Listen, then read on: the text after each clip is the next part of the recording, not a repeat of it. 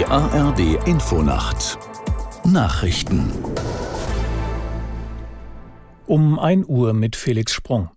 Bundeskanzler Scholz und die Ministerpräsidenten der Länder beraten weiter über Maßnahmen, um die Migration nach Deutschland zu begrenzen. Das Treffen hatte später begonnen, weil es auch unter den Länderchefs Unstimmigkeiten gab. Aus Berlin Lars Fuchs.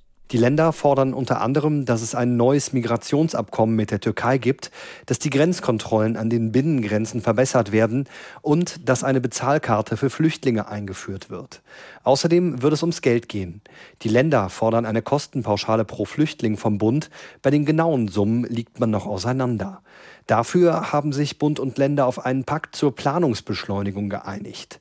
Für Infrastrukturprojekte wie Autobahnen oder Zugstrecken soll es weniger bürokratische Vorgaben geben. Außerdem sollen einheitliche Standards dafür sorgen, dass schneller gebaut wird. Bund und Länder haben eine Entscheidung über die Zukunft des Deutschlandtickets ins Jahr 2024 vertagt. Bis dann sollen die Verkehrsminister einen Vorschlag machen, wie es mit der Finanzierung weitergeht. Aus Berlin Uli Haug.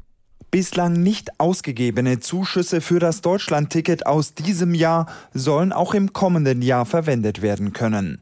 2024 wollen sich Bund und Länder dann rechtzeitig über die weitere Finanzierung verständigen, einschließlich eines Mechanismus zur Fortschreibung des Ticketpreises. Bund und Länder haben bislang lediglich bekräftigt, auch im kommenden Jahr insgesamt drei Milliarden Euro zur Verfügung zu stellen. Beide Seiten wollen kein weiteres Geld nachschießen. Angesichts der dramatischen Lage im Gazastreifen wollen die Vereinigten Arabischen Emirate dort ein Feldkrankenhaus errichten. Die staatliche Nachrichtenagentur WAM berichtet, dass das Hospital der Bevölkerung in dem Küstengebiet medizinische Hilfe bieten solle. Fünf Flugzeuge voll Ausrüstung seien bereits von Abu Dhabi aus abgeflogen. Das Feldkrankenhaus solle 150 Betten haben und verschiedene Fachrichtungen abdecken. In Polen hat Präsident Duda der nationalkonservativen PiS-Partei den Auftrag zur Bildung einer Regierung erteilt. Die Entscheidung ist im Land umstritten, weil weitere Wochen der politischen Instabilität drohen. Denn die seit 2015 regierende PiS wurde zwar bei der Wahl am 15. Oktober stärkste Kraft, hat aber keinen Koalitionspartner.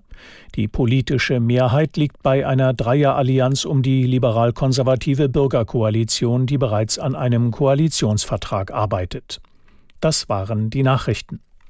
Das Wetter in Deutschland in der Nacht gebietsweise Schauer, in den Alpen Schnee, im Osten länger trocken. Tiefstwerte plus 9 Grad in Flensburg bis minus 1 Grad am Alpenrand. Am Tage im Osten und Südosten freundlich, von Westen her einige kräftige Schauer, 7 bis 13 Grad, am Mittwoch 7 bis 12 Grad. Es ist 1 Uhr 3.